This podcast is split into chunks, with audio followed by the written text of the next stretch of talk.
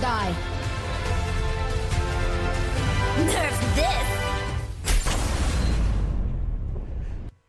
Salut tout le monde, Altiron au micro, très heureux de vous retrouver pour un nouvel épisode de Nerf This Podcast, c'est le numéro 85, et oui déjà, on n'arrête plus, on est là comme chaque semaine avec Shaba qui est, euh, qui est à ma, j'allais dire à ma droite, pas du tout, qui est euh, toujours euh, dans mon ordinateur comme chaque semaine, salut Shaba. Si tu veux que je sois à ta droite, il y a pas de problème, je peux être à ta droite. Salut Alti, salut à Tao, salut à tous, ravi pour d'être là pour un nouvel épisode. Et tu l'as spoilé, donc c'est parfait. Atao est là avec nous cette semaine. Nous avons le grand bonheur d'accueillir notre thésard préféré. C'est comme ça qu'on dit. Euh... euh c'est malheureusement j'aimerais bien, mais ce n'est qu'un master. Ah ouais, donc avec notre donc, mémoriard. Peut-être un, un, jour, c'est ça, exactement. Bon bah salut. L'étudiant, l'étudiant en tout cas, sans aucun doute.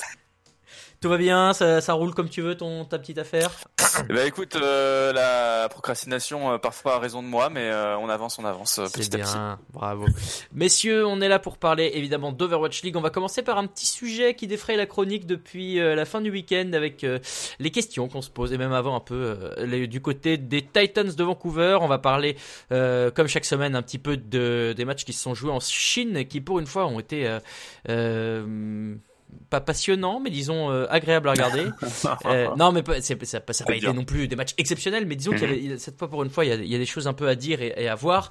Et ensuite, on fera un point sur un peu tout le reste des matchs. Nos flops et top vos questions, les euh, matchs de la semaine prochaine, puisqu'on a eu le calendrier à temps hier, et les Hero euh, particuliers. On fait tout ça, voilà, c'est prêt, c'est parti. Est-ce que messieurs, vous êtes chaud pour un nouveau podcast? Prêt. Yes. Alors, on envoie le jingle et c'est parti.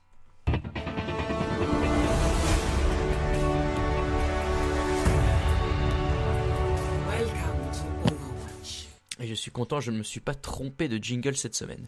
Alors, euh, on va commencer par parler un petit peu de euh, ce qui se passe du côté de Vancouver, puisque vous l'avez peut-être suivi sur les réseaux sociaux. Euh, ça veut dire ce que ça veut dire, mais tous les joueurs, ou presque, je crois que Janou l'a gardé, mais Janou va jamais sur Twitter apparemment, ont retiré de leur bio Twitter le fait qu'ils jouaient pour Vancouver. Vous allez me dire, ça veut pas dire grand chose.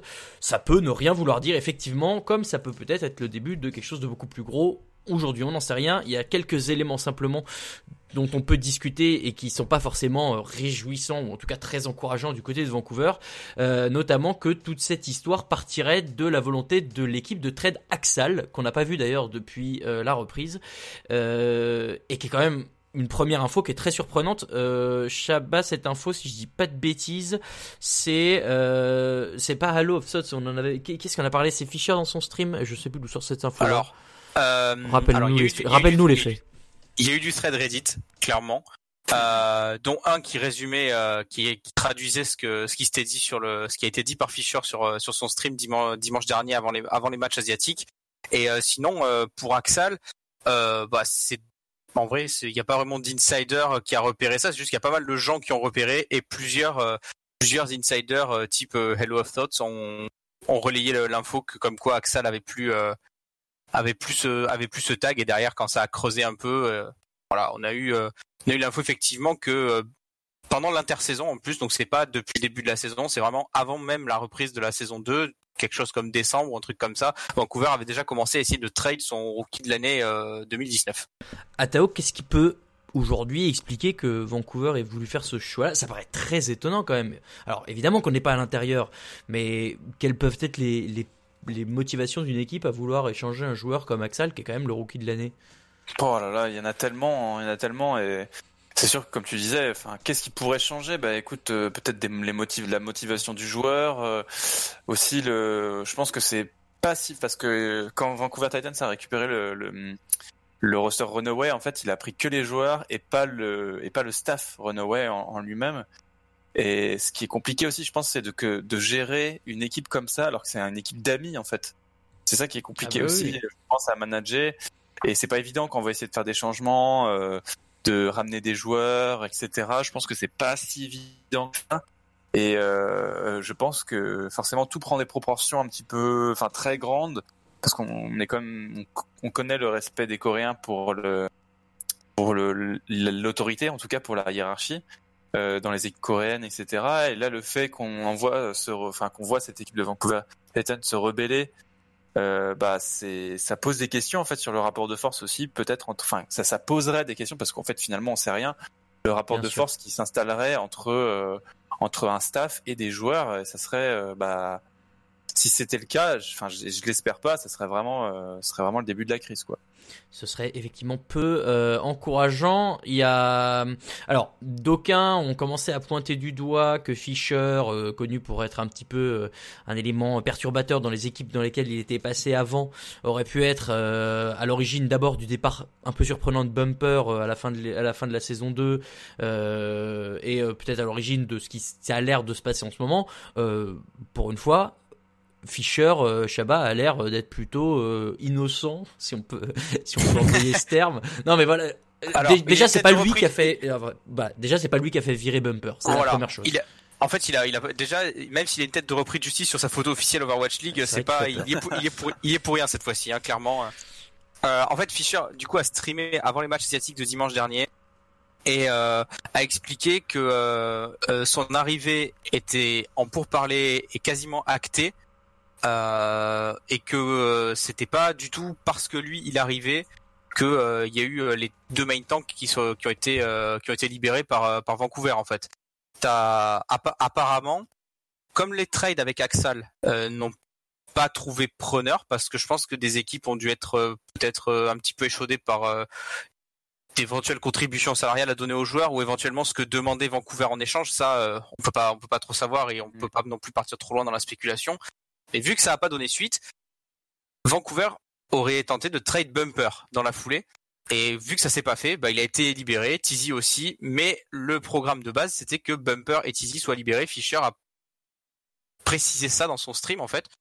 Donc c'est lui il y est pas pour grand chose mais euh, les questions qui se posent, ça va être vraiment au niveau de la structure en fait, parce que je trouve ça très étrange de vouloir d'abord trade ton meilleur joueur slash rookie de l'année, Mm. et comme ça marche pas, de trade celui qui a un petit peu le visage de ta franchise sur le capital sympathie en fait, parce que Bumper c'est un personnage très haut en couleur qui était que tout le monde adorait parce que il y avait du trash talk, parce qu'il était tout fou dans sa manière de jouer. Enfin, il y avait plein d'éléments qui faisaient que les gens adoraient Bumper et que plein de gens sont venus à supporter Vancouver parce que euh, Bumper notamment.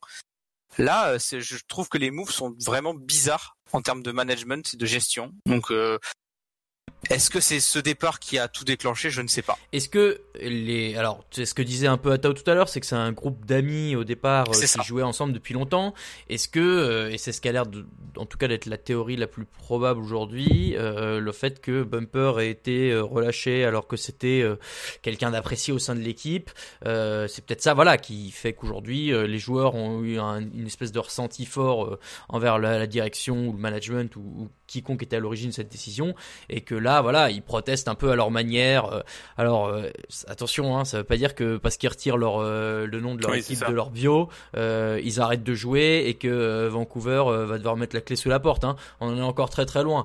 Simplement voilà, ça peut être une manière de dire bah on n'est pas complètement d'accord avec ce que vous avez fait.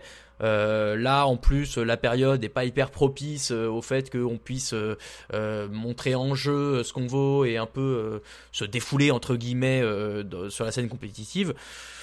Moi, aujourd'hui, c'est un peu comme ça que j'ai le sentiment que ça se passe. Il y a peut- peut-être que je me cours complètement, hein, mais il y a l'air d'avoir euh, de la part des joueurs une volonté de, de, de, de montrer qu'ils sont pas très contents. Est-ce Bah, que ça ouais. veut dire plus? Est-ce que ça veut dire moins? Est-ce qu'au contraire, il y en a un qui a remarqué que euh, ça faisait réagir toute la twittosphère d'enlever son truc et que du coup il se dit Oh la vache, il y, a un- il y a un truc marrant à faire vu qu'on s'embête en attendant de pouvoir rejouer.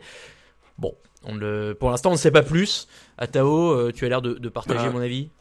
Bah oui, je partage ton avis. Euh, puis, enfin, encore, euh, c'est vrai qu'il y a sans doute plein de choses qui se passent en, en interne, euh, et c'est ça le, encore le, le problème, je trouve, c'est que l'opacité de, de l'Overwatch League, mais Encore une fois. bon, sur, sur certaines choses, mais euh, le chose c'est que je pense, enfin, d'un point de vue purement factuel, c'est vrai que les joueurs peuvent, on, on peut comprendre peut-être la frustration des joueurs, quand même, parce que c'est une équipe qui est quand même terminée top 2, on va dire, de la saison dernière. euh, qui a fait comme une saison incroyable et là on force déjà des trades, euh, on veut trade le rookie de l'année comme tu disais. Je trouve que c'est un peu, euh, enfin, de ce qu'on, on- pour l'instant les résultats qu'ils ont proposés sont quand même exceptionnels, on va dire, mais c'est vrai que peut-être que Vancouver Titans attendait la victoire et rien d'autre. En fait, oui, enfin, et puis il y a peut-être des motivations économiques aussi derrière. C'est un business avant Oui. tout. Hein. Le but, c'est pas de faire jouer Ouais, une bande d'amis ensemble. Le but, c'est de gagner de l'argent. En, en gagnant des titres, certes, mais avant tout de gagner de l'argent. Et, et voilà, ils se sont dit, Bumper a peut-être une valeur marchande stylée, on peut essayer de Mhm. tâter le marché avec lui, ça a pas pris. Bon bah peut-être que voilà, on s'est dit que Fisher allait ramener plus en termes d'image, en termes de sympathie auprès du public coréen ou je ne sais quoi. Et donc que ça pouvait pas coller avec euh, deux, deux main tanks. Il y a des Mhm. décisions qu'on ne connaît pas. Certes, derrière, les joueurs sont Clair. pas contents et ont le droit de le manifester, mais euh, malheureusement, c'est pas eux qui ont les cartes en main. Et quand je vois les autres sports américains comme le foot US ou le basket, euh, les joueurs, où ils ont jamais leur mot à dire. Non mais ils ont jamais leur mot à dire. Et, et si vous regardez ce merveilleux film qui est le stratège ou Moneyball en anglais euh, sur le- sur Brad Pitt qui est manager de l'équipe d'Oakland en baseball, il apprend à son petit protégé comment il vire un joueur. Il lui dit tu t'assois en face de lui, tu dis mec t'as été transféré à Chicago, merci au revoir. Et c'est comme ça que ça se passe. Et en fait les joueurs sont peut-être pas habitués à cette mentalité parce que c'est quelque chose de nouveau que dans l'e-sport il y a pas il y a il y a pas eu autant C'est pas aussi de- dur en fait, c'est pas aussi rude. Ouais, voilà, c'est encore assez nouveau, donc peut-être qu'on essaie de, de, de- de protéger un peu les joueurs. Vancouver Titans, c'est détenu par l'équipe qui est, par le- les propriétaires de l'équipe de hockey de Vancouver, les Canucks, donc ils sont un peu plus habitués à ce genre de business. Voilà, il y a peut-être aussi deux, euh, deux cultures qui sont un peu confrontées là-dessus, qui peut expliquer qu'aujourd'hui les joueurs sont pas contents. Maintenant, euh, malheureusement, c'est pas eux qui sont en position de force parce que bah même s'ils s'en vont, Vancouver Titans, ils pourront toujours trouver d'autres joueurs qui ont envie de jouer en Overwatch League. Je dis pas que ça va se faire, hein, mais au final, malheureusement, et c'est- un peu toujours comme ça dans, dans, les sports euh, américains en tout cas, c'est les propriétaires et ceux qui ont l'argent qui sont qui ont les bah, les cartes en main, quoi. Voilà. Ouais. Alors, si, si je peux juste me permettre de rajouter, tu vois, au niveau du de qui tient Vancouver, oui, t'as les Canucks, mais il n'y a pas que ça. Euh, t'as une, une organisation e-sportive canadienne qui s'appelle Luminosity Gaming qui a mis beaucoup d'argent dans la franchise. Et Luminosity, il faut s'en rappeler euh, sur Overwatch. Euh, Rappelez-vous, une lointaine époque, il y a eu un, un trade de joueurs sous forme de triangulaire entre Rogue, Misfits et Luminosity Oh, où oui. Soon était passé euh, de Ah, Misfits à Rogue, notamment. Et euh, ce trade-là, Luminosity, c'est l'équipe qui s'est fait le plus enfler dans ce trade. Et eux, ils étaient, ah ok, ça nous va.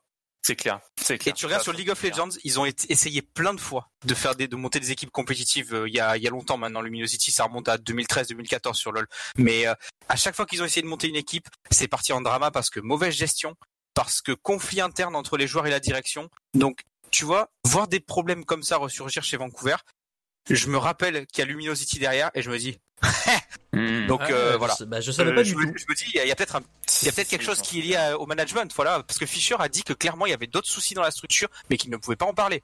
Donc, euh, Ouais, ça c'est toujours la même chose. Hein. alors est-ce que c'est la phrase pour teaser ou est-ce qu'il se passe vraiment quelque chose de grave chez Vancouver? Non, Tizi, il était parti aussi. euh, Oui. Allez, merci. Euh, alors, je ne connaissais pas cette histoire de, de Rogue et Misfits Ah, et je m'en souviens, Luminosity. j'avais oublié cette histoire, c'était fou quand c'était Incroyable triangulaire. Hein. C'était surtout entre, entre, entre des Français, surtout que ça s'était passé. Donc, euh, ouais, assez, euh, c'était assez impressionnant, je pense. Lumineux- Ah oui, avec euh, Idan et Kriv, d'après ce que je vois sur. Crew, euh, ou Crew, je sais pas comment on dit. Sur, aussi euh, qui avait été pris, de, qui avait été dans le trade, je crois. Ouais, c'était c'était un trade colossal. Hein. Il y avait de- de- des joueurs dans tous les sens. Ouais, ouais, Ok. Aidan, Crew, Super Plouk. Ouais, ouais, c'était un, à l'époque, c'était assez important. Rigolo. Ok, bon, eh ben, effectivement, merci euh, Shabba. Je ne connaissais pas cet épisode, je regardais pas encore compétitif sortie. à l'époque. Bravo, mais, mais- mais monsieur, monsieur a des références.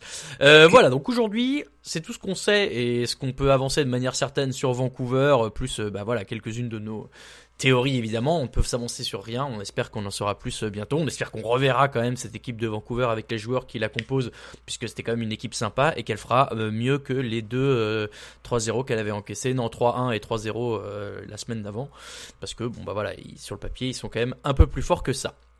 Euh, reparlons maintenant des matchs de cette euh, de la semaine passée, la semaine 11. On va commencer par euh, les quatre matchs en Chine avec Chengdu contre Guangzhou, qui Chengdu qui a gagné 3-0, Shanghai qui a battu Hangzhou 3-0, décidément, Guangzhou qui a battu Hangzhou 3-1 et Shanghai qui a battu Chengdu 3-0. Shanghai, ça y est, hein, c'est acté, c'est sûr. Depuis trois semaines, c'est eux qui gagnent. Ils ont l'air d'avoir pris la tête du classement euh, chinois en tout cas. Il y a eu une semaine qui était intéressante, on l'a dit dans le préambule, parce qu'il y a eu énormément de euh, compos différentes jouées. Il y a, euh, toi qui as remarqué, les six persos euh, supports disponibles, donc moins Brigitte, ont tous été joués. Oui, tout à fait. Tout à fait. On a on a vu beaucoup de diversité, de variations en fait. Pour on va dire pour euh, pour faire un, un rapide panel de, de ce qui a été joué, on a eu des compos bah, très western avec la double shield Orisa Sigma, May Reaper et euh, du coup Lucio Moira. C'était la compo qui a été euh, jouée euh, quasiment tout le temps par Léon Spark sur euh, sur cette semaine de jeu. Avec succès, donc, Après, de défaite. euh, euh, oui, voilà.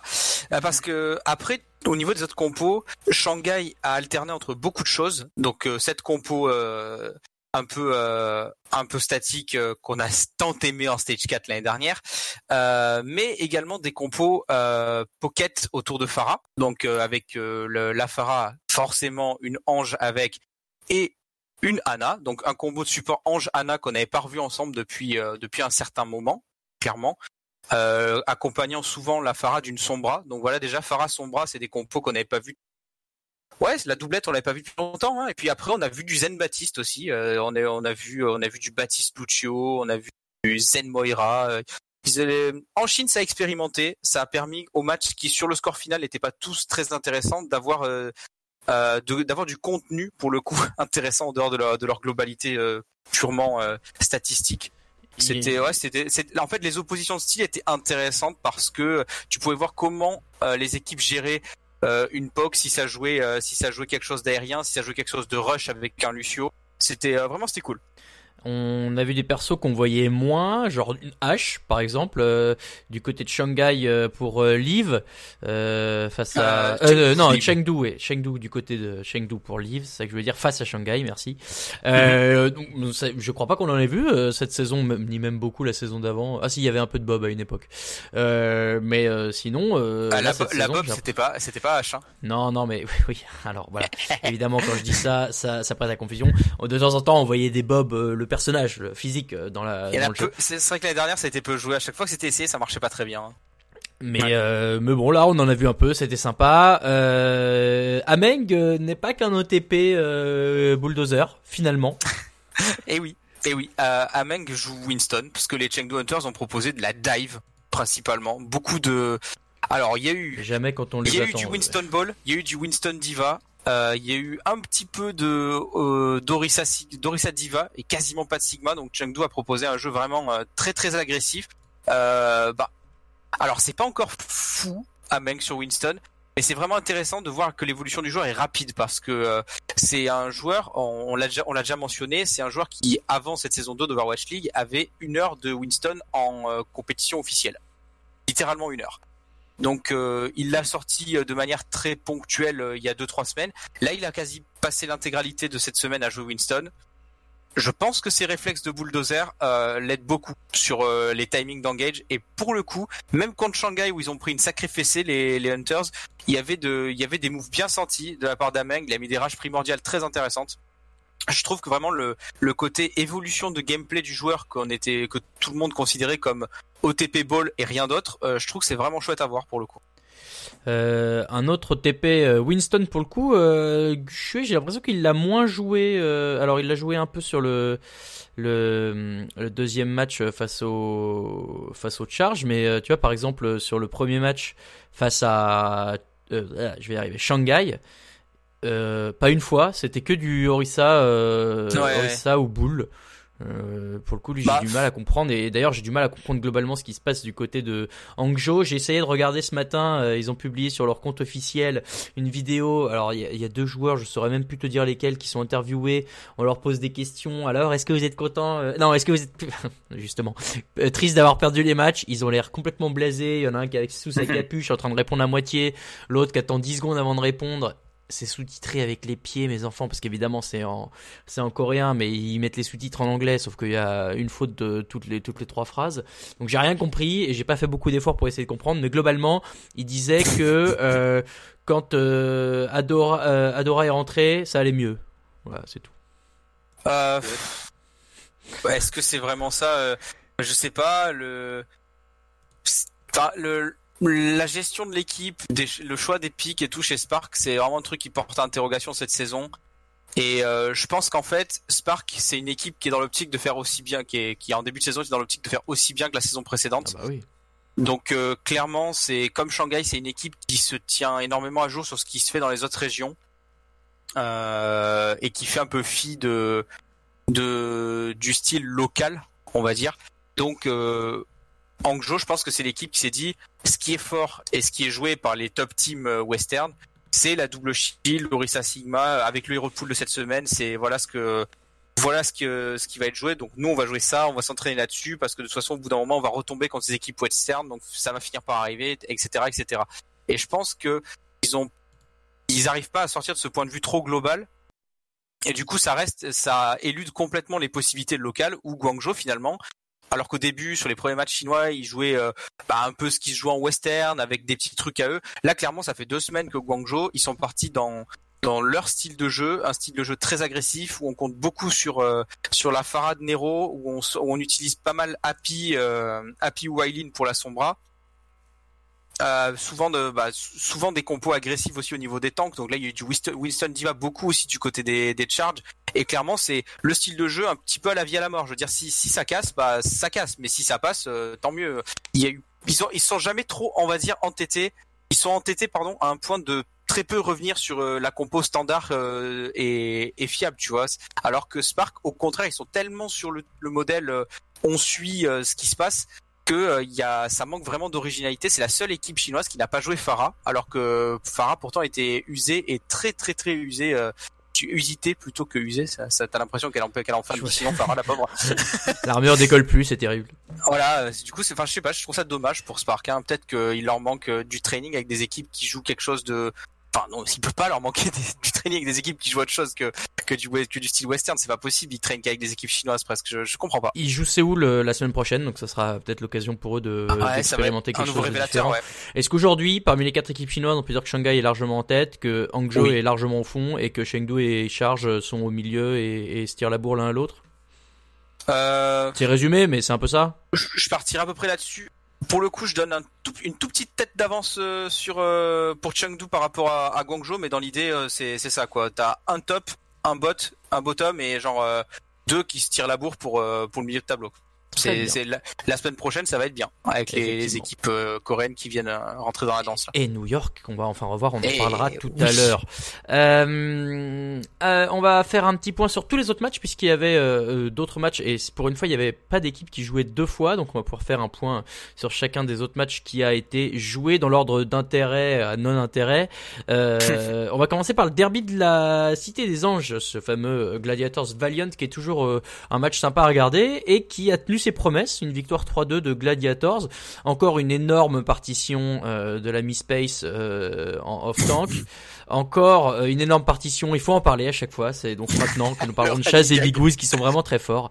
Ils sont fiables. oui, et, et, et on parlait, on disait tout à l'heure que ils sont fiers au secours. On disait tout à l'heure que euh, on a vu un peu de H du côté euh, de la Chine, on a vu un peu de H euh, du côté des Valiant aussi. Ah oui. Ouais, c'est ça. Bah, c'était KSP qui a joué euh, donc la hache.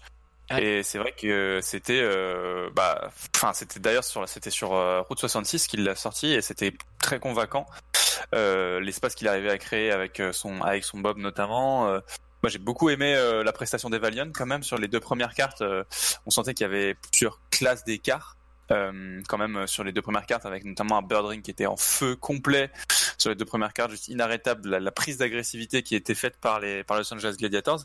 Mais ensuite euh, je trouve qu'il y a eu une je trouve que encore les compos mis en place par par Valiant enfin l'effectif Valiant peut tellement réussir à à snowball on va dire et sur les deux cartes notamment sur Route 66 et bah c'était sur Hollywood ils ont été juste ben ils ont été magistrales avec une hache qui euh, aussi s'est révélé, on va dire, face à un Birdring aussi qui avait un peu plus de difficultés avec un Reaper qui touchait moins sa cible du coup, et un KSP qui avait un peu plus euh, d'espace. J'ai regardé un peu euh, les stats de, de KSP sur H. C'est marrant, il a fait 12 solo kills et c'est 12 coups critiques, euh, 12 headshots. Voilà. Donc, euh, Bah, ouais. Quand il, quand il s'agit d'aller éliminer une cible toute seule, paf, c'est fini pour lui. Euh, ouais, 23, euh, 23 ultis en 54 minutes. Alors vous faites le calcul, mais c'est euh, c'est un bon rendement. Euh, Ah, toutes les deux minutes, c'est pas mal. Hein. c'est ça, et c'est surtout euh, 107, euh, enfin 56 coups fatals pour 40 morts. Alors oui, 40 morts c'est beaucoup, mais euh, euh, mais bon, c'est un Bah, personnage qui est, qui est Après- fragile. Après voilà, c'est c'est c'est H. Donc c'est c'est un perso. Alors ça, je l'ai entendu sur le cast US et c'est j'ai trouvé que l'analyse était excessivement juste. C'est juste que en hitscan, si tu piques H, tu as quelque chose qui va avoir la cadence de McCree sans ses dégâts, et tu vas, tu vas avoir quelque chose qui va tirer plus vite que Fatal, mais qui fera pas les mêmes dégâts que Fatal et que tu pourras pas, et tu pourras pas crit aussi fort en fait. Le Mmh, perso il est vraiment entre les deux. ouais. Et c'est pour Ouais. ça que ça force des compos comme ça, où tu te retrouves avec une Ange pour pocket la, la hache, et tu te retrouves avec une Ana qui, la plupart du temps, on l'a vu un peu du côté de Chengdu, et on l'a vu aussi dans le match des Valiant, qui ont forcé la hache sur quasiment toutes les maps. Mhm. Le nano partait sur la hache dans beaucoup de situations. Donc clairement, c'est un perso qui a besoin d'énormément d'attention pour fonctionner. Alors, ça a pas marché tout le long du match, mais quand ça marchait, c'était vraiment chouette à regarder. hein. Ouais, ça n'a pas marché tout le long du match, c'est vrai. Ouais. Mais je trouve que Euh, c'était. ouais, Vas-y, euh, Jatao, Je trouve que contre le, le- le- enfin, je, c'est vrai qu'il faut énormément d'intention, mais c'est vrai que contre à- face à, à une compo po- face à un Reaper notamment, une compo qui rentre dedans, euh, c'est vrai que il faut, euh, il faut absolument que la, hache ait une grosse pression en fait sur les, je trouve sur les épaules parce que si, notamment pendant l'agression, si elle prend pas un pic pour, un peu on va dire tuer dans l'œuf l'agression euh, d'une composition qui rentre avec un Reaper dans, un peu dans le tas, c'est sûr que tout de suite la composition est en difficulté, donc c'est vrai que ça donne encore plus de crédibilité à KSP qui a quand même réussi à mettre une pression hyper importante sur un Birdring qui a été tout de même, j'en parlerai dans mes flops, assez, enfin, sur l'ensemble du match irrégulier. Euh, un, un petit dernier mot quand même sur euh, Birdring et Mirror. Ils ont énormément joué de persos. Je suis en train d'essayer de les compter là, mais il y a 1, 2, 3, 4, 5, 6, 7, 8 pour Birdring. Et il y en a même plus pour Mirror. 1, 2, 3, 4, 5, 6, 7, 8, 9. Alors, euh, pas tous euh, avec des temps euh, incroyables. hein. Il y a Bastion qui a été joué 5 secondes par Mirror. Super. Et 10 secondes de Symmetra, 17 secondes de Hanzo. D'accord. Mais est-ce que c'est est-ce que c'est un, un signe d'adaptation justement que tu arrives à sortir plein de persos et à jouer tout le temps, ou alors c'est que tu cherches un peu tes repères et que tu sais pas trop quoi faire pour euh, répondre à ce qui est en face de toi Là, c'est l'ensemble du match Ou Ouais. C'est le match ou sur, sur le match face à là, sur ce match-là là, face Ah. à, à Valiant. Est-ce que est-ce trouve qu'il avait l'air de savoir ce qu'il faisait euh, Birdring et Mirror? Euh, alors, pour moi, euh, La question. Oui, c'est sûr. Oui, après, euh, pour moi, Birdring a largement joué Reaper quand même euh, sur le. Enfin, la composition était tournée autour du Reaper, je trouve. Euh, à chaque fois, l'ulti sur chargeur plus Death Blossom, donc euh, classique. Et c'est- enfin, je trouve qu'il y a quand même, je trouve qu'il n'y a pas eu tant de, versatilité que ça. Je trouve du côté quand même de l'équipe. euh, Je trouve que c'est un peu en trompe-l'œil ce, ce nombre de 8 en fait. Euh, autant de DPS joués. Mirror, en tout cas, jouer plus de DPS que euh, c'est- c'est lui, on va dire, le facteur adaptabilité. J'ai l'impression plus que euh, plus que Birdring. D'accord, très bien, ça me va. Je suis, je suis d'accord avec ça. Le match d'après San Francisco Shock contre Dallas Fuel, un match qui était euh, très sympa, euh, qui a été beaucoup plus serré que ce qu'auraient pu euh, prédire les observateurs de l'Overwatch League. Un score final de 3-2 où Dallas gagne, puis San Francisco, puis Dallas, puis San Francisco, et finalement les Shocks l'emportent 2-1 sur Busan, donc serré jusqu'au bout. J'ai trouvé, et vous allez me dire si vous êtes d'accord, que en fait San Francisco s'est un peu mis dans le mal tout seul en essayant de battre Dallas à son propre jeu d'agressivité, là où euh, Dallas, euh, quand ils arrivaient à, à, faire des, des pics rapides, euh, pouvaient forcer euh, du coup le, le teamfight en leur faveur, et San Francisco au contraire essayait de calmer un peu les choses avec des mains, notamment des persos un peu plus méta, là où Dallas prenait un Doomfist, prenait d'autres choses comme ça. Et mais quand San Francisco accélérait, c'est là où il se faisait battre. Quand il ralentissait un peu, c'est là où il gagnait. Et finalement, voilà, Dallas a pu résister un peu grâce à ça aussi. Donc est-ce que, est-ce que bon, ma question est simple, hein, puisque je parle depuis tout à l'heure et vous dites que je fais des questions trop longues. Euh, est-ce que euh, San Francisco en fait s'est euh, mis dans la panade tout seul, ou alors c'est vraiment Dallas qui a réussi à tirer ce 3-2 euh, de leurs petits bras musclés? J'ai une question d'abord niveau actualité. On, si, n'a pas joué la semaine dernière non plus? Si. Sinatra, si. pardon. Ah Sinatra, Sinatra, non, Sinatra, Sinatra, non. non. Sinatra, Non, n'a. Sinatra, oui. Sinatra, Sinatra, non. Oui, oui, pardon, excusez-moi. Sinatra. Et on n'a pas de nouvelles de lui ou il est en, il est en vacances euh, c'est- c'est quoi, le- Euh, je- Peut-être qu'il fait la gueule. Je- pour le coup, je ne sais pas du tout. Puisqu'en l'occurrence, idée. euh, ouais, c'est vrai qu'on en parle pas. étrange quand même. bah, on ne parle pas et il a pas joué le match en fait. Euh, bah, c'était Rascal et Striker, hein, non pas que ce soit des mauvais, des, mau- des mauvais bougres, mais euh, Non, c'est, non. je trouve- mais c'est, c'est quand même étrange, je trouve. et en plus, euh, enfin, il streamait du Valorant. euh, Ah bah donc, tiens, euh, encore. ces derniers temps, euh, euh, mais c'est vrai que du coup, je me posais question un petit peu sur, notamment, bah, on- comme on en parlait en fait en, en début de saison, euh, sur la saturation en fait du, du jeu par certains joueurs, euh, par certains joueurs dans l'équipe de San Francisco Shock après avoir tout gagné.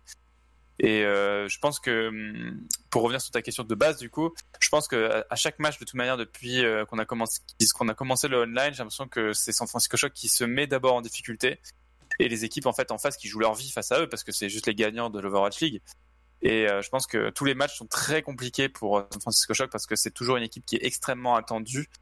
Et euh, c'est et je pense qu'ils sont pas à 100% focus parce que c'est en ligne, parce que voilà ils, ils, sont un peu, je pense, aussi épuisés psychologiquement. On le voit bien à la présence de, de Sinatra qui n'est pas là. Peut-être, ou alors peut-être que. Alors moi j'avoue pour le pour le coup je me suis dit euh, Choc a vu que ça marchait mieux sans lui qu'avec lui, donc pour l'instant il joue pas. Possible aussi, mais en fait pourquoi ça pourquoi ça lié, marcherait évidemment. mieux maintenant C'est vrai. Parce que euh, peut-être qu'il en a, il en a marre. Parce qu'il y a Hans. Euh, c'est vrai que Hans il est fort, pas le mais même il pool- a, pas le même pool que mais il a pas joué sur ce match Hans euh, face à Fuel. Et puis Sinatra, c'est- de base, Sinatra, c'est euh, c'est un projectile. hein. Donc euh, là, ils ont Striker qui peut un peu tout faire, plus Hans qui est spécialiste hit scan. Hmm. Ouais, ouais, maintenant, voilà, on parle quand même Ouais. d'un MVP. Et d'ailleurs, j'y pensais aussi à Tao, et t'as raison. C'est euh, vrai. c'est vrai que, alors, il y a que deux exemples jusqu'à maintenant, mais les MVP de la saison précédente font jamais une saison exceptionnelle la saison d'après. Euh, Ah, Profit. Je, je- bah, euh, Jonak surtout euh, en saison Ah, 2. c'était Jonak, euh, pardon, c'était pas Profit. Profit, Profit, c'était c'était le MVP des finales. Exactement. Mais euh, bon, bon, euh, pour l'instant, euh, est-ce qu'il y a une malédiction du MVP en Overwatch Ah League non, quel enfer Oh la curse La Coupe du Monde. Bah ouais, on verra, on verra. que- Mais moi, je pense que ça joue énormément. C'est l'épuisement psychologique, comme l'épuisement psychologique des champions du monde en Coupe du Monde de football, tu vois. C'est, c'est. Moi, je pense que, comme dit Fefe, il y a une grosse part de mental. Et si t'es pas à fond à 100%, je pense que ça, que ça se voit. Du coup, euh, quelqu'un peut répondre à ma question. Est-ce que Dallas euh, a profité des, des, des erreurs de, enfin des erreurs, des moments sur agressivité de San Francisco? Euh, alors, je pense que d'un côté, oui. Et de l'autre côté, Dallas a quand même bien joué, de, en, de- en dehors de juste profiter du- de, d'un surplus d'agressivité de, de San Francisco. Euh, je mettrai euh, vraiment clairement une petite médaille à Gamsu sur, euh, sur ce match parce que les halts de Gamsu, elles ont été incroyables. Oui. Il y a eu des combos qui ont été, qui ont été Ouais. fantastiques de la, de la part de Dallas pendant ce match. Et, euh, et je pense que en dehors de leur surplus d'agressivité, j'ai trouvé Choyobin très très en dessous du côté de, de San Francisco. C'est suffisamment rare pour être souligné. Sa Zarya n'avait aucun sens sur la première map de contrôle et euh, son Sigma derrière, euh, ben, en fait, il a commencé à vraiment se chauffer sur le Sigma à partir du moment où Note a claqué euh, flux gravitationnel sur flux gravitationnel euh, avec trois, toujours trois ou quatre personnes dedans. Mm. Là, au bout d'un moment, Choyobin, il s'est énervé et il a repris, il a retrouvé un niveau qu'on lui connaissait de dans les finales de de, de, de la saison passée. Mm. Mais sinon, je l'ai trouvé vraiment en dessous sur, en tout cas, la première grosse moitié du match. Et c'est pas pour rien que Dallas euh, que Dallas a pu aussi bien tenir tête euh, à cette équipe des chocs. sur Numbani notamment. Euh, Tu parlais des, des combos, il y en a quand même eu un superbe au tout début là sur le, la tour de contrôle de Li Jiang Ah euh, oui. avec Moth caché euh, sur le petit balcon euh, Oh, et il y a oui, une halte qui attire tout le monde en l'air et paf trois types dans le vent euh, pour Dallas. Euh, ça c'était rigolo. Mais ce match a été particulièrement euh, sympa euh, en termes de combo halt. Il y a eu des trucs assez rigolos. Euh, il y a eu Mhm. des trucs complètement ratés aussi, euh, notamment euh, le Hanzo de, de DK qui a raté des, des, des ultis très faciles. Mais bon, Euh, mais voilà. En tout cas, ce match était sympa beaucoup plus que ce qu'on aurait pu croire d'avance et donc. Bah, je trouve euh, que c'est une des meilleures performances de Dallas depuis un moment. voilà, En on plus, est d'accord oui, que c'est encourageant pour Dallas, mieux. hein. Ouais, que Ouais, DK Doha, ça finalement, Ça a c'est bien. Ouais. Euh, que Closer, bon bah Closer, on savait qu'il est fort. Euh, Que Crimzo finalement, bah c'est quand même euh, bien mieux. Euh, et bon bah voilà, il y a noté, c'est en dilettante, mais Gamzu c'est solide, donc ça va. Note, ça commence à aller mieux aussi. Hein, Oui, Ouais, ça va pour mieux. le coup. Hein. Mais non mais la frontline elle est tirée vers le haut par Gamzu hein, de toute façon. Ah oui, non, mais complètement. Mais je veux dire, c'est bien, c'est bien que Gamzo arrive à tirer Note vers le haut, parce que Note, je me posais vraiment d'énormes questions. Là, j'en ai un petit peu moins. Ah mais je te rappelle Ouais. que c'est la line-up originale de Ah Boston. putain, ah, Access. tiens. ah, Ah, ah. Savez-vous que Carpe et Diem sont amis dans la vraie vie? Alors, oh euh, non, pas comme ça. Pas comme ça, Zinedine. Le match suivant. Alors le match suivant, c'est très rigolo.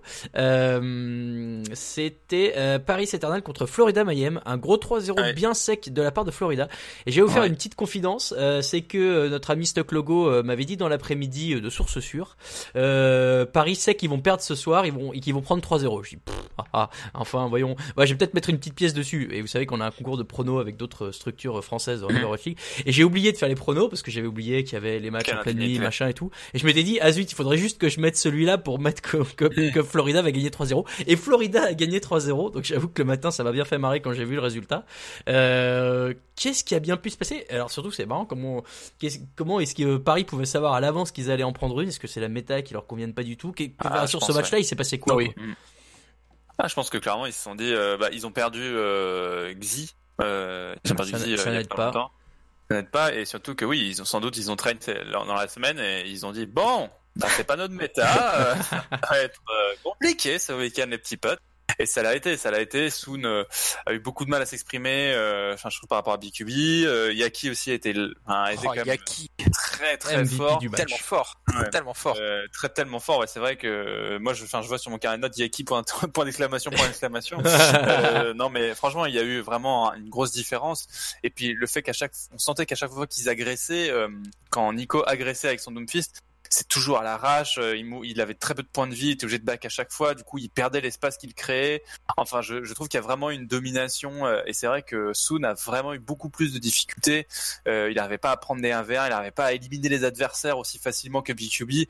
Euh, et donc à partir du moment où le Reaper arrive pas à sortir comme ça des adversaires qui sont parfois dans sur le front de, de, de, de tes tanks, bah c'est compliqué. Et Soon lui-même dit qu'il avait du mal sur, enfin il l'a il, il dit qu'il avait du mal sur le sur le Reaper, donc euh, Oui. c'était pas un pic de confort. Mais c'est pas, ouais, mais ça on, on, on le sait euh, quand on voit que c'est plutôt Fatal et Tracer, euh, c'est pics de confort. Reaper c'est pas du tout le même style. Il faut aller, au, enfin, avec Tracer il faut aller au corps à corps un peu aussi, mais mais t'as une gestion du mouvement qui est bien différente. Reaper finalement t'es très vulnérable et t'as bon, c'est c'est c'est un autre style à prendre en, en compte évidemment.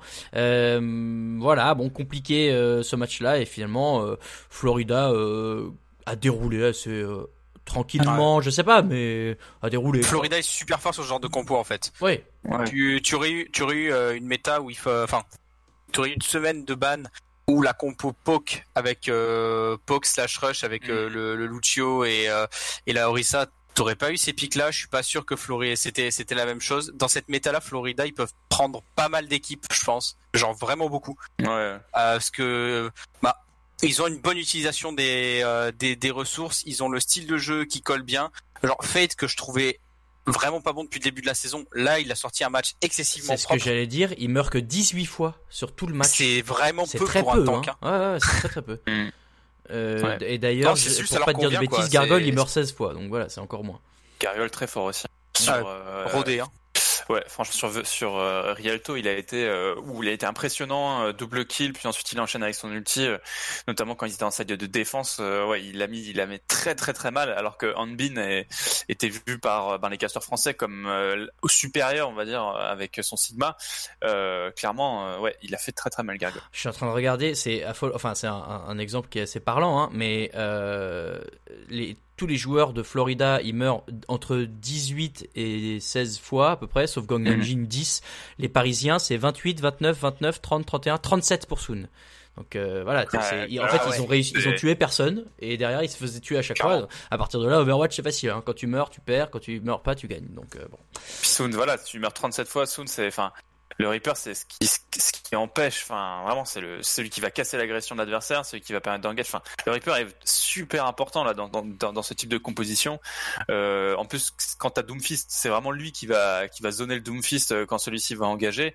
Donc, euh, quand tu meurs autant de fois, c'est, c'est porte ouverte. Oh la vache. Et vous savez, bah, alors vous savez qui fait le plus d'éliminations côté Florida Mayhem? Ça, c'est la folie. C'est Gangnam Jin. Gangnam Jin 145. Non mais monstrueux. C'est Euh, 50, bon, 50 de moyenne par match. hein. par euh, ouais, ouais par carte. Enfin, c'est juste lunaire. Euh, ok, bon, on va on va pas arrêter de s'extasier sur le sur le, les stades de Florida, mais il y avait vraiment Bravo quoi faire. Florida, félicitations après 2-3 ans de, d'Overwatch League. euh, Enfin. enfin, résultat convaincant. Euh, Il reste deux matchs euh, dont sur lesquels on va aller un peu plus vite. Euh, Atlanta, gros 3-0 face à Washington. Il n'y a pas eu grand chose Rien à dire. D'exceptionnel. Il y a un, un joueur qui a brillé, c'est Edison. Euh, j'ai- merde, j'ai raté. Il y avait mieux à faire avec Edison, euh, briller, la lampe, l'ampoule, euh, l'électricité. Enfin bref, Euh, Mhm, mhm. Thomas Edison, bien, bien. sûr. Allez, Oui. ça va. Vous pouvez essayer de me, hein? Bon, euh, Bravo, félicitations. Shabba, Edison, Moi, je incroyable. 10 points pour Gryffondor. Quand tu disais, quand tu disais la lampe, je me suis dit, il veut faire une blague avec le, le champ De la d'invulnérabilité de Baptiste, mais euh, je, je voyais pas trop le. Ah ouais, non, je suis pas allé jusque là. Non, bah, enfin, il y a pas grand chose à dire sur ce match, euh, si ce n'est que Atlanta a, a bien contrôlé. Ouais. Encore une fois, Gator vraiment impressionnant sur Orisa. C'est, j'ai, j'ai Mm. du, j'ai du mal à, à à process à chaque fois que je dis impressionnant et Orissa dans la même phrase, mais euh, enfin, des, des fois il faut juste le reconnaître. Et puis bah Edison il a régalé son fils et son fils il a passé la game à, à éclater euh, les justice euh, dans les diverses structures et murs de, des, des cartes dans lesquelles ils sont allés. Ouais. Et Washington c'est toujours le néant. Voilà. Bah, c'est méta dépendant quoi. J'ai l'impression. Bah, Un peu. Comme, euh, comme beaucoup, Beaucoup. d'équipes, euh, malheureusement. Euh, on voit un peu plus de Kodak, euh, j'ai l'impression, euh, du côté des, Oui. de, des Reigns. C'est sympa pour ce jeune, jou- enfin, jeune joueur, ce joueur euh, allemand qu'on voyait un peu moins. C'est vrai euh, qu'il y a eu Kodak. qu'on voyait un peu Mm. moins. euh, D'habitude, il y a Dogman. euh, Là, bon, bah Kodak, euh, très bien. Je ne suis pas plus mécontent. Et enfin, euh, dernier match, un match que on a adoré regarder, c'est faux, euh, et qu'on a tous bien suivi, c'est faux aussi. Euh, Toronto contre Boston, 3-1, victoire de Toronto. Euh, première victoire sans coach fait. Faut-il en tirer des conclusions? Quel enfoiré, le salopard. Scandale, scandale blesse. Ah oui, c'est- Ah, nice. c'est vrai, c'est vrai, on, on- on lui, on lui en glissera un petit mot. Euh, non, mais voilà, de toute façon, euh, aujourd'hui, ne- aujourd'hui gagner face Ouais. à Boston, euh, ça, Ça- veut rien Ça dire. veut rien dire, ouais. Par contre, juste Boston, euh, on, on s'en- on s'est fait la, la remarque hier quand on préparait l'émission euh, Alti, mais euh, Boston, faut quand même noter un truc, c'est qu'ils n'ont pas le nombre de joueurs requis pour euh, être éligibles en Overwatch League techniquement. Ouais, et avec oui. le avec le la retraite de, enfin le l'arrêt du jeu compétitif de Swimmer et quelques jours semaines avant l'éviction de Muffin. Ils sont 7 dans le roster alors qu'il faut être 8, mais ils sont que 6 à vraiment jouer parce que Axiom est rentré pour raison médicale en Corée. Donc euh, clairement Boston, euh, flexibilité zéro, déjà que c'était pas forcément la folie. euh, on est bien. Ouais, et tu fais bien, bien. ouais, ils sont que 6, c'est terrible. Vas-y, euh, Tao. Je vois bien le personnage euh, de Bo- la mascotte de Boston, flexibilité zéro, incapable de plier les genoux. Tu et pourtant, euh, chacun sait que malade, tu vois. plier Vraiment, les le- genoux, ouais, c'est important en Overwatch League. bien plié, être souple. Compliqué, effectivement, cette équipe de Boston Uprising. Euh, tu, c'est vrai que euh, ça pose question quand même, parce que d'avoir tes six joueurs euh, qui sont, bah, du coup, euh, Colorex Cherry en DPS, Myunbong Halo en support et Fusion Brussen en tank. Alors déjà sur le papier ça fait pas rêver, mais quand tu sais que derrière t'as aucun choix possible, euh, compliqué. Compliqué. Euh, voilà pour les matchs de cette semaine. Un petit jingle et on passe au flop top.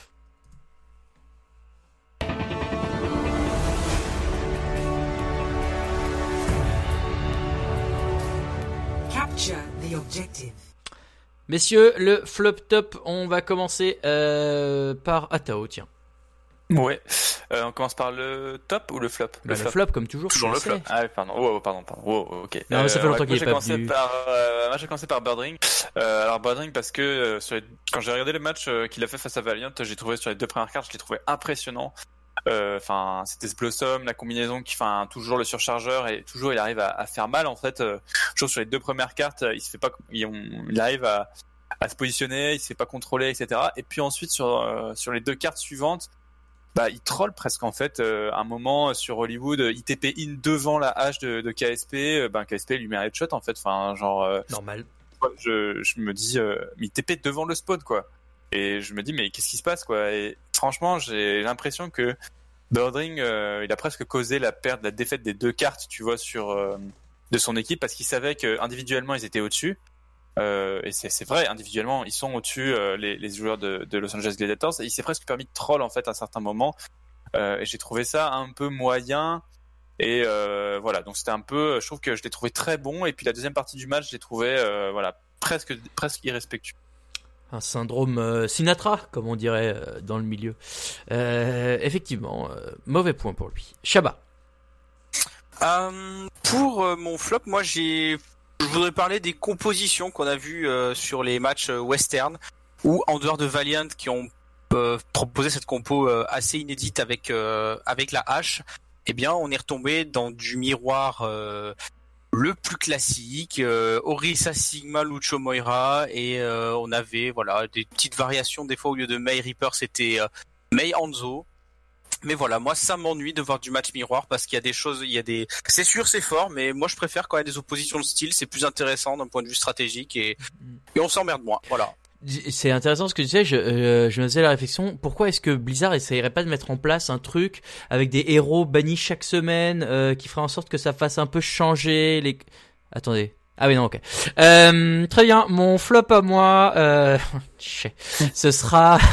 euh, alors oui, euh, très drôle. On nous annonce euh, que euh, oui, maintenant les Hero Pools, ce sera sur toutes les scènes compétitives, T1, T2, T3, même si les deux dernières n'existent plus, sur la ranked en, Overwatch pour vous chez vous. Donc très bien, on a joué que du Echo dans toutes ces parties-là et du coup Echo ne sera pas en Overwatch League alors qu'apparemment elle devait l'être parce qu'elle est bannie avant même d'être là. Super, vraiment trop bien de mettre des nouveaux héros pour un peu redonner l'intérêt aux gens qui veulent regarder un truc différent et que finalement on te dit non le perso est trop craqué donc ça va pas le faire. Je regardais euh, la nouvelle émission de nos amis Fefe Albless justement, euh, Fefe and Albless in the Morning, excellente référence à Community pour ceux qui ne l'ont pas, euh, et dans laquelle ils disaient bah en fait elle est juste tellement craquée que les équipes avaient à la fois hâte et peur euh, de la jouer euh, dès cette semaine euh, 12 et que finalement Mhm. quand on leur dit non non mais c'est bon elle sera elle sera ban euh, c'est un algorithme qu'a tiré au pif oui bien sûr tout à fait. En fait, c'est juste le temps qu'on la rééquilibre et que on, a, on apprenne un peu à, à mieux la contrôler parce que sinon, ça aurait juste été un carnage en semaine 12. Donc voilà, ça me fait rigoler. Encore Ah. une fois, on nous prend pour des idiots et c'est nul. Alors comme je, t'avais prévenu, Alti, j'avais un petit rebond. Ah oui, c'est vrai. Vas-y, allez. Il est, Allez. non, il est rapide, il est, ra- il est rapide. Non, non, mais c'est- pas ça. Ça me fait. Ça me... Vas-y, vas-y. Hier soir, je discutais avec euh, avec le bon euh, avec le bon Hammerkick euh, et euh, du coup, il me disait que c'est l'intérêt du ban est uniquement pour les parties ranked. Donc ça, tu on s'en serait on s'en serait douté parce que la sur, la surreprésentation d'Echo, euh, tout ça, tout ça, mais que Echo n'était pas censé forcément être prévu dès cette semaine en Overwatch League, ça aurait été pour dans une voire deux semaines, parce qu'il y a encore de livrage à faire dessus. Voilà, donc euh, l'intégrer au Hero Pool dès maintenant parce qu'ils ont uniformisé, il n'y avait pas trop le choix, je pense. Et aussi, je pense qu'ils ont vu euh, à quoi ça ressemblait Echo entre les mains de pro players justement pendant le showdown et qu'ils se sont dit Ah, ça pose peut-être souci que ce soit disponible tout de suite pour les gars. euh, hein. Attendez, contre, pourtant compte- deux, deux KD d'un coup, c'est vachement rigolo. On, Mais s'amuse si bien. compte la sortir dans une ou deux semaines, la mettre dans une ou deux semaines en Overwatch League, le seul truc qui me pose question, c'est euh, du coup elle va être ban pendant les deux prochaines semaines encore? On c'est ça. Bah, c'est ça le truc, c'est que normalement c'est que euh, une semaine maximum et après elle revient. Donc ça veut dire que dès la semaine 13, elle, elle doit être dispo. Donc, voilà, encore une fois, Voilà. on va- on va bien rigoler. Le showdown, tiens, tu en parlais. Je vois que c'est marqué sur ma fiche. Alors on va enchaîner avec le top d'Atao. Euh, oui, mon top c'est euh, le, ben, c'est le showdown du coup, euh, qui c'est le Ego Showdown qui s'est déroulé euh, donc euh, sur euh, donc événement communautaire, en même temps tryhard, euh, voilà où on a pu mettre euh, un peu du- d'argent pour la scène euh, T2, T3. Enfin, j'ai envie de dire. Euh, On s'est souvenu euh, qu'elles voilà, existaient. la- Ouais, c'est ça. euh, c'est vrai, on s'est souvenu qu'ils existaient et on s'est dit tiens pourquoi pas faire euh, un Echo Showdown et euh, je trouve que c'est une bonne initiative quand même de, de Blizzard euh, et c'est vrai que je, suis assez méchant avec Blizzard d'habitude mais là je suis obligé de reconnaître que ça fait du bien d'avoir cet événement là et on en parlait juste avant le début de l'émission avec Shaba. Ce serait peut-être bien de, régulariser ça peut-être à chaque sortie de héros parce que justement ce sont des événements communautaires. Si sur, sur Twitch on a la possibilité en regardant les lives notamment de Caster Nest de Monkey Bubble, de HSL eSport euh, et notamment les castes allemands aussi de gagner peut-être des sprays, peut-être même un skin, etc. Ça permettrait à la communauté T2 d'avoir un peu de viewers et de visibilité et ça permettrait aussi d'avoir des mix, d'avoir du peut-être parfois des, des aussi des des streamers qui font des mix pour participer à ces tournois-là. Euh, je trouve que le mix euh, fun communautaire et scène T2 T3 est un bon moyen de ramener un peu de visibilité sur cette scène car on comprend que les gens n'ont peut-être pas envie de voir tous les matchs de League, plus les matchs des Contenders, euh, qui est vraiment très très tryhard et spécialisé. Peut-être que c'est une, un bon entre-deux pour permettre à la scène de, de mettre un peu d'argent dans la scène T2. Effectivement. Alors, moi, je, je, suis- je te rejoins aussi. euh, Simplement, euh, il y a peut-être des moyens plus euh, réguliers euh, de le faire que d'attendre la sortie d'un nouveau. Oh, oui. hein.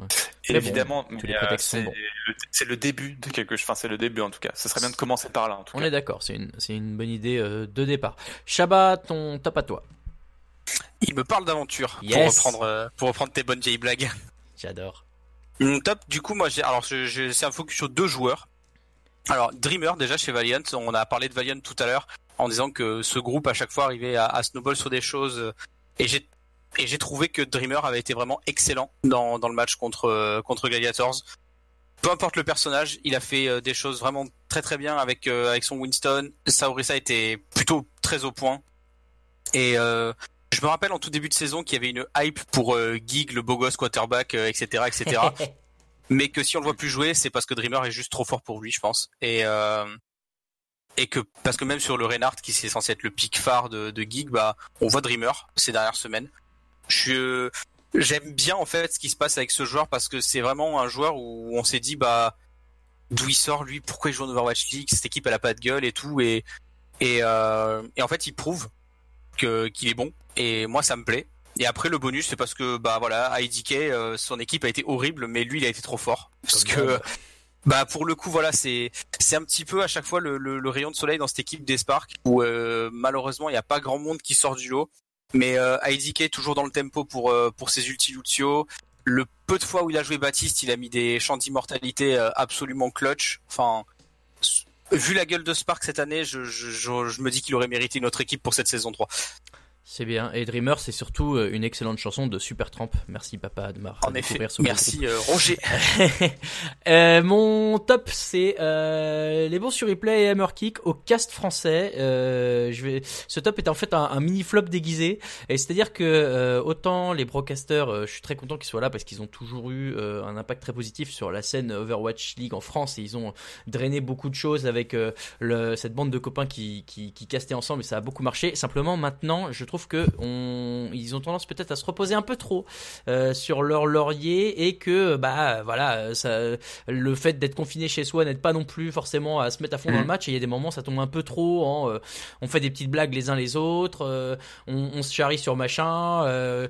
les, les, les, les analyses sont pas toujours hyper pertinentes donc je confesse Mhm. que maintenant je suis parti sur le stream inter voilà désolé mais moi ma- maintenant que je regarde de l'Overwatch League j'avoue que j'aime bien avoir un peu des, des analyses euh, de la méta de ce qui se passe du, du play by play Sauf que euh, je suis très content que euh, sur Replay et Hammerkick euh, euh, arrivent et viennent caster de temps en temps parce que quand ils sont là, eux, n'é- n'étant pas forcément dans la bande des broadcasters depuis le départ, ils- et puis eux, on sait qu'ils arrivent de chez Caster Nest où ils ont bossé comme des oufs pour commenter des matchs de scène un peu inférieures et qu'ils ont plein, ils, ont aussi cette approche un peu d'analyste, de comparaison des stats, des trucs comme ça. Et donc quand ils sont là, je retrouve vraiment du plaisir. Ils tirent en plus les casters avec qui ils sont vers le haut, Ouais, et c'est vraiment très cool. Donc voilà, Attention, hein, j'adore euh, humainement les broadcasters euh, que je remercie mille Mhm. fois, qui sont venus euh, très souvent dans ce podcast et que j'ai toujours plaisir à, à écouter, même quand ils font des blagues entre eux. Hein, c'est pas la question. Simplement, voilà, je trouve que le cast baissait un peu en, en qualité récemment Ouais. et donc grâce à Suriplay et Hammerkick, ça remonte aussi.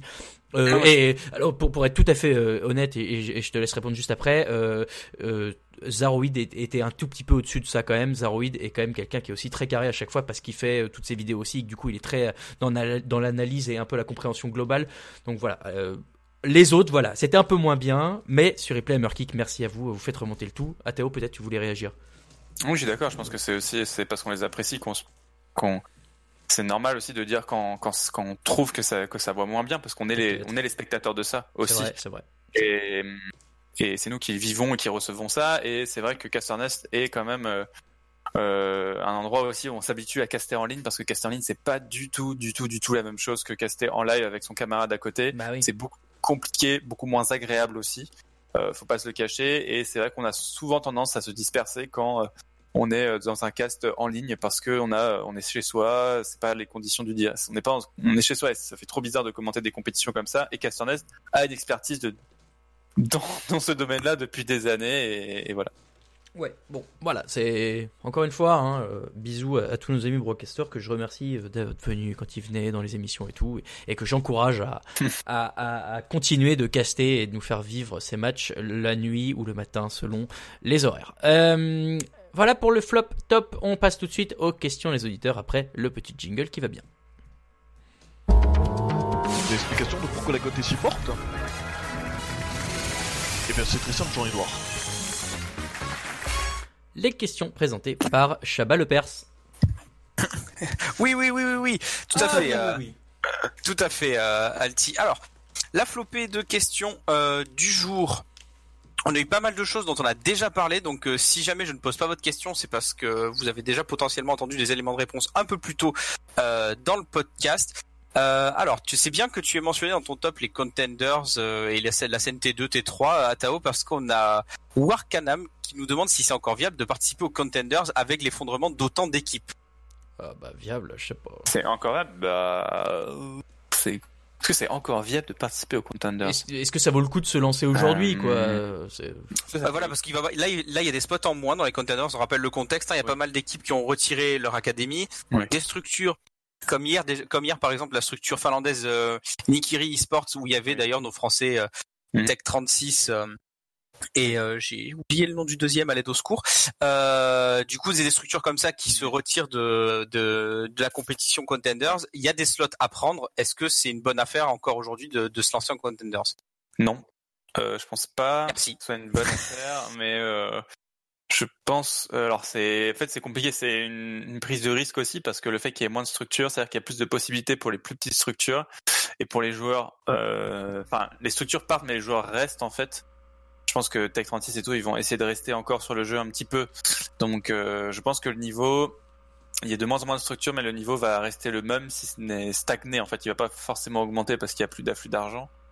Mais les joueurs, en fait, les structures partent, mais les joueurs restent globalement. En fait, même s'il y a des vagues de départ, il y a toujours des joueurs qui sont là depuis le début. Donc le niveau reste le même, mais je pense que si on a une structure aujourd'hui e-sport, euh, clairement, c'est pas dans l'Overwatch League, c'est pas dans Overwatch qu'il faut investir. Euh, pour répondre à ton interrogation, je c'est Shubs qui était chez. euh, C'était également. voilà, c'est ça. Et il y avait également Zoupé, l'ancien euh, euh, support des Florida Mayhem en saison 1. Des gigantiques, ouais. à fait. Bon, je, bon, voilà, de toute façon, Théo a tout dit. Voilà, parfait. Euh, nouvelle question de Warkanam qui nous dit est-ce qu'il existe encore une réelle méta? J'ai l'impression qu'elle change à chaque ban. Ça, c'est pour toi, Altiron. Je te laisse répondre en premier. bah, si, le fait est qu'il existe encore une méta. Euh, Aujourd'hui, euh, la double shield d'Orisa Sigma avec euh, May Reaper et Lucio Moira, c'est la méta. Simplement, en fonction de si un de ces six héros-là est ban, il y a des équipes qui s'adaptent plus ou moins. Il y a des équipes, mais il y a toujours eu des équipes qui jouent, qui veulent pas jouer la méta. Chengdu Hunters notamment, mais pas que. Et du coup, pareil, en fonction des pics et ban, bon bah il y a les trucs qui sont un peu plus forts pour contrer cette euh, méta-là. Maintenant. Aujourd'hui, euh, ce serait malhonnête de dire que la méta, euh, c'est pas la double shield en Overwatch League. C'est c'est- à peu près euh, c'est à peu près l'idée globale. Sa dernière question, c'était sait-on si Paris va recruter un nouveau joueur prochainement? Alors là, Paris? Bah, pourquoi Parce- faire Enfin, il y a déjà euh, Sparkle qui doit, qui doit arriver euh, fin parce mai, que sans doute peut-être pour pallier le départ de Hip, je ne sais pas. Hmm. Oui, mais euh, Bon, Oh, pas je vraiment je pense besoin, pas. hein. je et- pense pas, hein, franchement, je pense pas. Il y a Gray, Gray et Hip ont toujours été sur un niveau similaire, hein, donc euh, je vois pas trop. Euh... Non, et puis surtout aujourd'hui, vu que tout le monde est confiné aux États-Unis, comment tu recrutes un nouveau mec? Faut C'est- recruter un Américain. Bah, Ou un de Coréen des local. Ouais, mais t'es obligé de recruter local. Ouais, c'est ça. Donc compliqué. c'est c'est compliqué. Oui. C'est compliqué. Euh, ensuite, euh, euh, Sefi, euh, donc qui a parlé du, euh, du ban de, de, de Echo et qui disait qu'à force, ça pourrait jouer en défaveur de la ligue et du jeu, euh, que Blizzard donne cette impression qu'ils n'ont aucune anticipation. Est-ce que ça va vraiment dans ça, tu, tu pourrais rajouter ça à ton propos euh, de tout à l'heure, euh, Alti? Comme si on avait besoin d'attendre ça. non mais, non mais mal- malheureusement c'est ce que je, c'est ce que je déplore depuis le départ, c'est que en fait euh, le manque de transparence fait que les décisions ont l'air d'être prises au dernier moment. C'est peut-être Mhm. le cas, mais en tout cas c'est l'impression que ça donne. Donc euh, ça fait pas, ça fait pas sérieux, ça fait pas pro et, et ça ne fait qu'augmenter le ressenti des, des fans de cette ligue parce que euh, on a l'impression que on est un peu euh, un public test quoi, qu'on nous file des trucs un peu pour voir si ça va marcher ou pas. Ce que tu peux attendre d'une petite structure qui organise des petits tournois à droite à gauche. Quand c'est une structure comme Blizzard qui organise l'Overwatch League, qui a mis des années, enfin qui a mis plusieurs années à, nous la vendre et à dire maintenant ça va être de la balle, et qu'au bout de trois ans il y a toujours des trucs comme ça, moi je trouve ça euh, un peu gros, ouais, c'est sûr. Atao, d'accord, globalement? Bah, c'est du dernier moment depuis le début euh, sur Overwatch League, donc euh, on a beau dire, enfin oui, ils ont, c'est dommage quoi. Mais bon, on, on, on en- on en parle à chaque émission, j'ai l'impression, donc euh, oui, c'est vrai que c'est vrai qu'on on- on commence à le dire souvent, ouais. et c'est épuisant. Et ça, on, le, on en a déjà parlé. Euh, tiens, alors juste pour la formulation, je vous la donne. Sa, sa deuxième question à ses filles, c'était euh, sur les Vancouver Titans. Vancouver Titans, deux points, colosse au pied d'argile ou géant qui se fait museler par sa propre engeance. C'est très grec, je sais, nous dit-il. C'est vrai que c'est beau. Bon, on en a parlé Ouais. en première partie. Voilà, de donc ça, c'était juste pour la formulation. Hein, Non, ça, bon, voilà. c'est bon. Nos- Euh, Nos éléments de réponse se sont euh, un peu en amont dans ce podcast. Ensuite, nous avons euh, Thomas qui euh, qui nous dit de manière un petit peu ironique pour remplacer coach Fefe, Toronto peut-il pêcher dans les génies du chat YouTube français? Euh, Plus sérieusement, à votre avis, les bans ont-ils changé le jeu de manière radicale au point de dire qu'il s'agit d'un nouveau jeu au niveau compétitif ou peut-on encore considérer ça comme un ajustement mineur? Je peux pas dire que c'est mineur. hein. Non, c'est- non, je pense pas non c'est plus, hein. Pas mineur, hein, ça.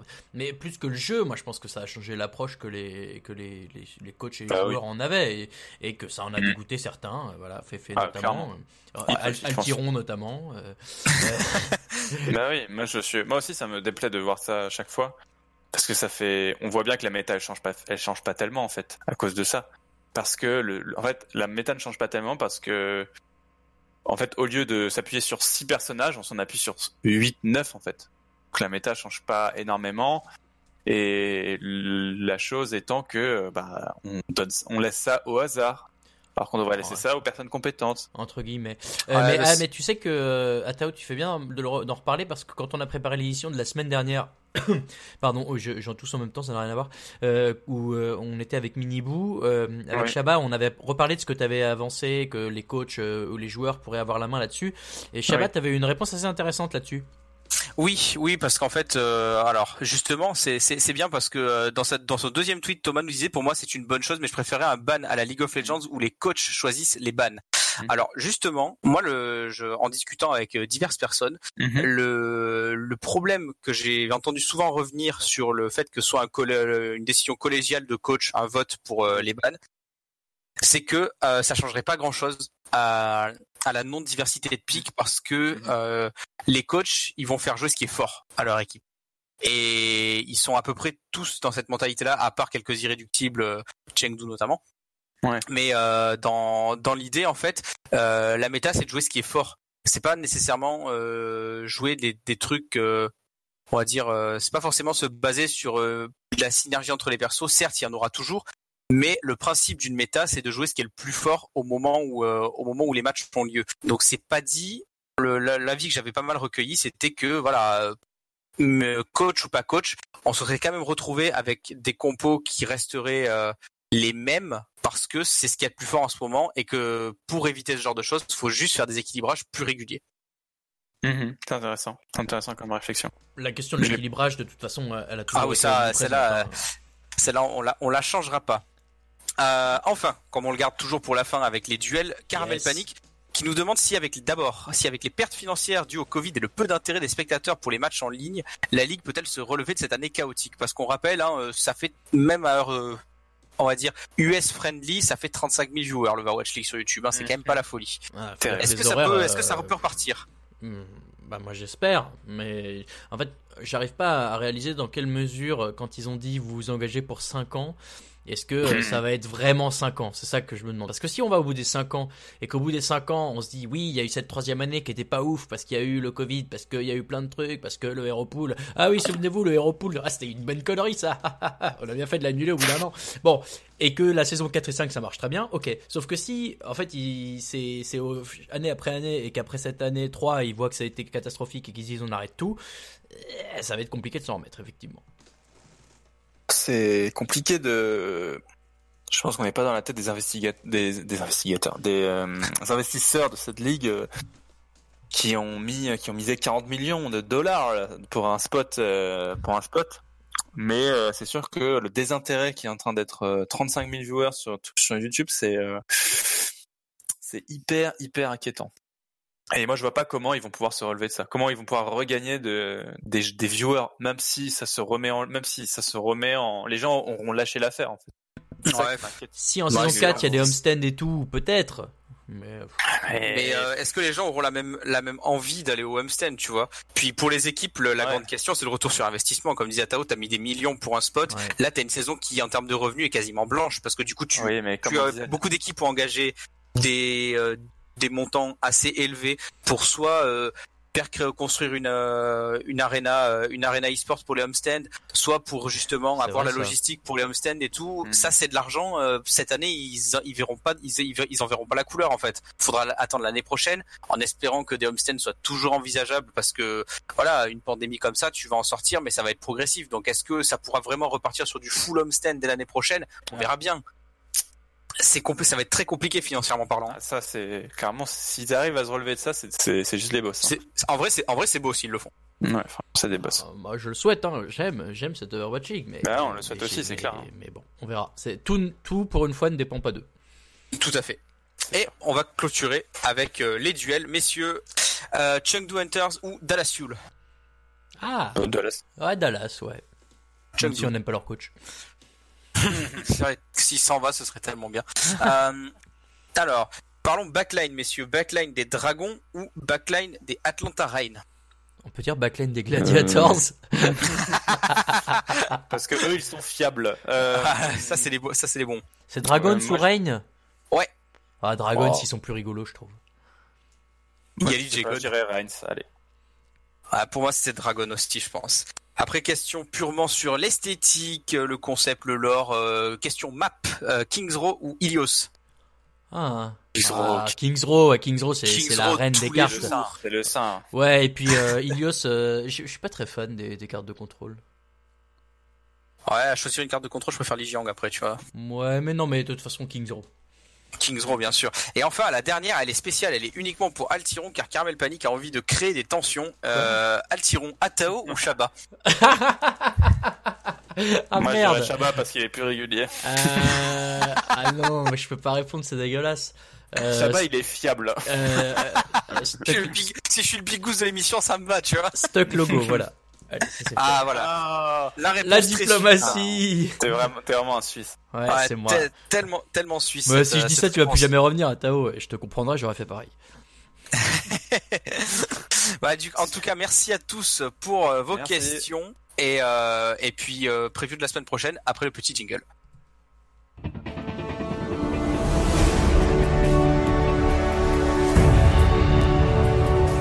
Escort the payload. Allez, la semaine prochaine, qu'est-ce qui se passe? On a le calendrier, donc c'est déjà une bonne nouvelle. On a le Hero Pool, on vous l'a dit, euh, avec Echo. Donc, Echo, euh, Tracer pour les DPS, Moira pour les supports et Orisa pour les tanks. Est-ce qu'on va revoir de la dive? Non. Euh, Alors, running gag. Non, mais voilà, en l'occurrence, euh, comme il n'y a pas Tracer, euh, je pense pas. Euh, quoi dire sur euh, euh, le Hero Pool, monsieur, un mot à dire ou c'est juste. euh, Euh, on voit, il y a Orisa dans l'aéropool. Voilà. Oui, c'est vrai. Il y a pas, il y a pas, il y a Echo dans l'aéropole. Ouais, super. Non, pour Orisa, je crois que c'est sa, première fois dans l'aéropool, il me semble, Orisa. Je crois bien, ouais. Euh, euh, ah oui. Donc euh, c'est assez notable. Par exemple, une équipe comme Florida ne bénéficiera pas du tout de ce hero pool parce que le style euh, poke euh, sans la Orisa c'est compliqué. Eh Vu oui. que tu es obligé d'utiliser un Reinhardt comme un arbre, c'est un peu dur hein, de, de, de, de devoir réduire l'utilisation de Reinhardt à ça. Le programme de la semaine prochaine, donc quelques matchs sympas. Alors, attention parce que le, pro- le, le format des horaires change une nouvelle et 36e fois en 37 semaines. Non, ça va. Quoi, ça va, ça Il change. y a un match en, il y a un match en plus le, le, le matin, les matchs du matin. c'est Ouais, pas enfin, du coup, il y a plus de matchs le jeudi, vendredi. Enfin, bref. Euh, On dirait tellement aigri, quoi. Aigri par la. Non, mais c'est, moi, ça me rend Avant, c'était mieux. oui, papy Alti, oui. Ah, je me fais Et c'est le hockey boomer qui est lâché par Atao. défoncer dans, dans ce podcast que, que j'organise de mes petits doigts musclés chaque semaine. Bref.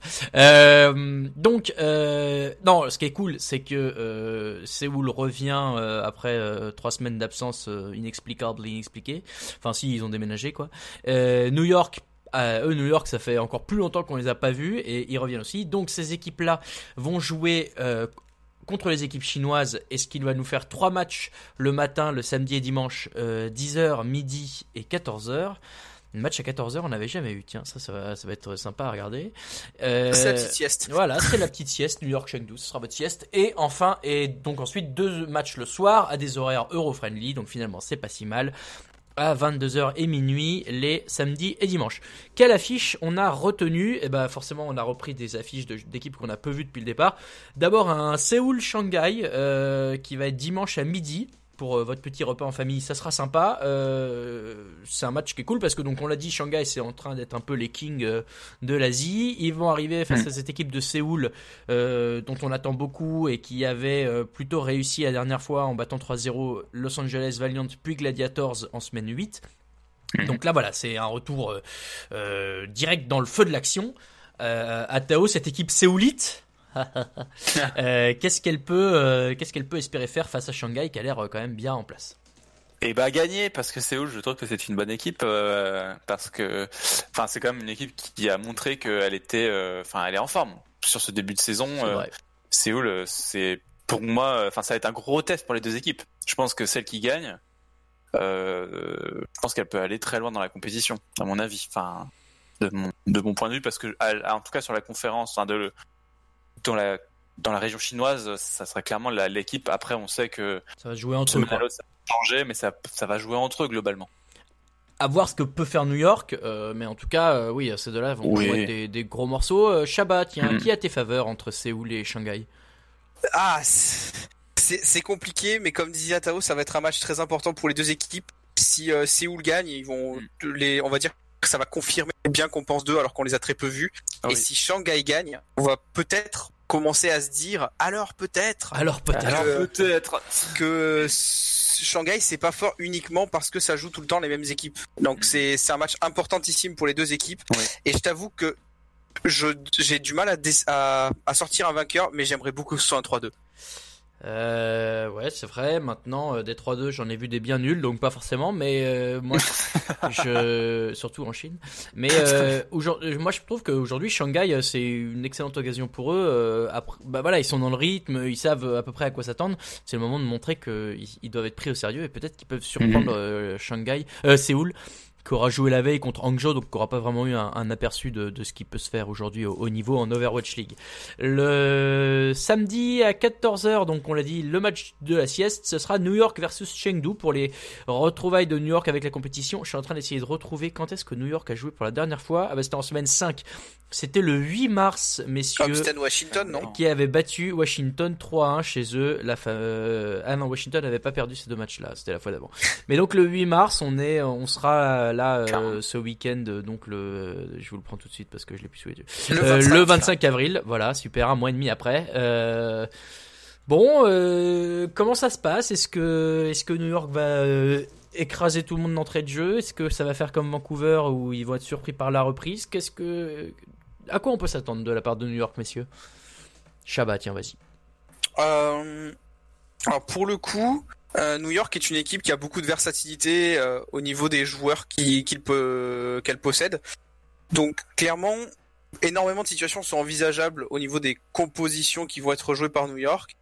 Et euh, je pense que contrairement à Vancouver, qui avait manqué justement d'adaptabilité contre- quand ils ont re- quand ils ont repris la ligue contre Chengdu, euh, je pense que euh, New York devrait pouvoir s'extirper de ce match un peu piégeux par justement leur capacité à être euh, à être polyvalent, à savoir switch. Euh, et puis bon, voilà, je pense que ce sera un petit 3-1 pour New York. Euh, Chengdu va encore une fois essayer des trucs bien de chez eux. Et euh, New York devrait, euh, à mon sens, s'adapter et, euh, et les contrer. Atao, tu vois New York gagner aussi? Oui, je vois New York ga- gagner aussi. euh. Après, je peux- euh, c'est vrai que ça peut être compliqué pour New York. Enfin, c'est vrai que le manque de rythme. Bon, après, ils font des scrims de toute manière. Oui. Mais je, ça va être intéressant à voir, de voir la, bah, la reprise en fait. De quelle manière je pense ils vont gagner 3-2 ou 3-0 Effectivement, tout est possible face à Chengdu. Euh, donc ça, c'est samedi à 14h, samedi 25.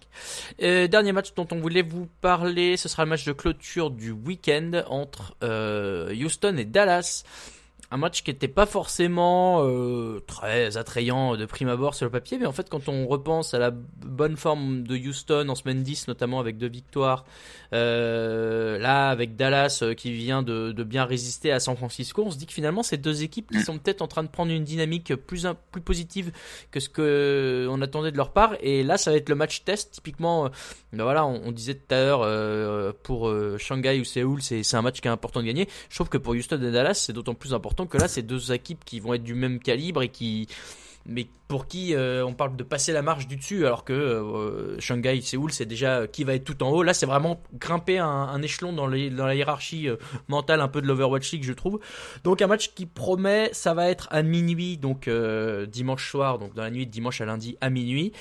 Et là eh ben il y a y a y a de quoi il y a y a de quoi essayer de pas mon mot. pronostiquer non c'est pas ça Bah, justement je suis bien dans le mal d'essayer de pronostiquer ce- cette rencontre Ouais. Qu'est-ce que vous verriez, vous?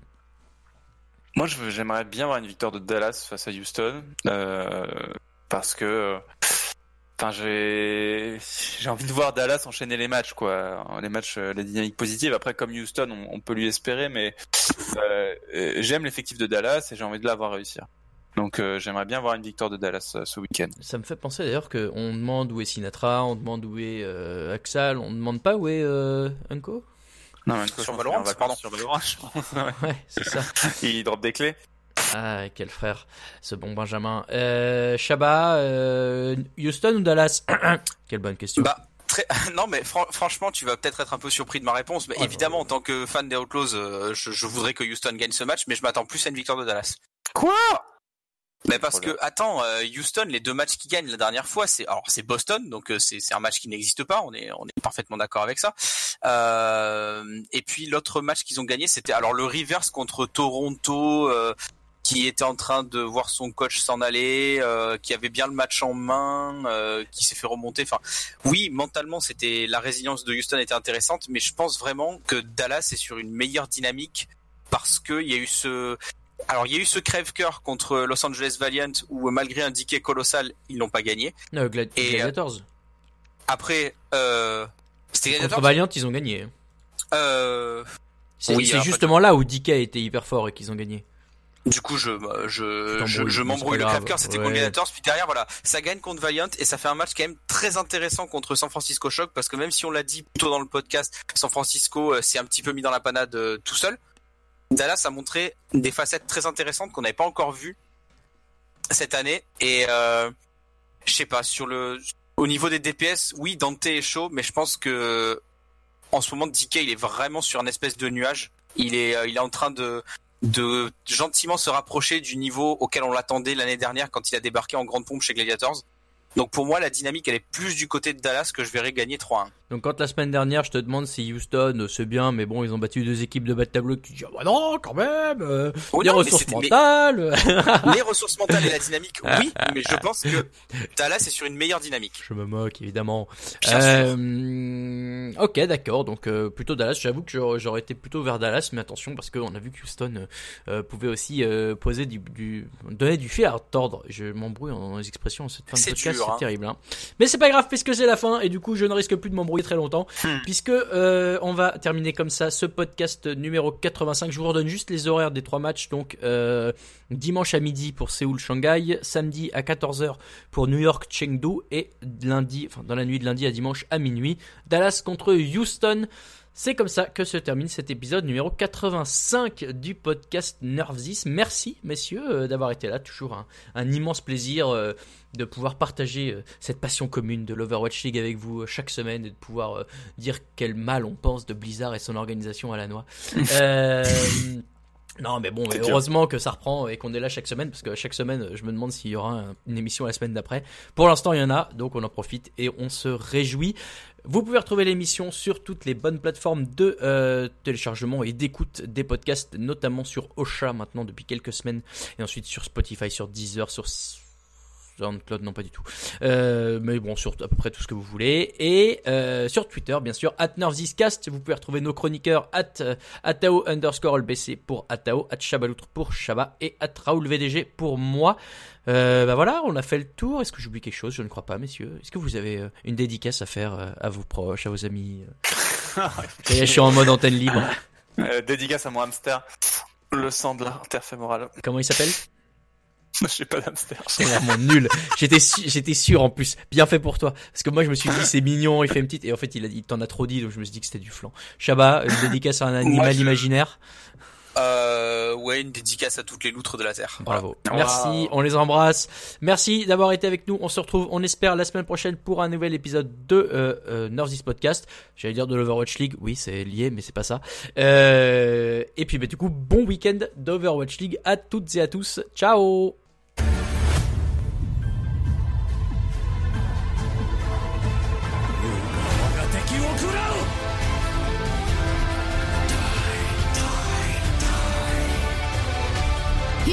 never die. Nerf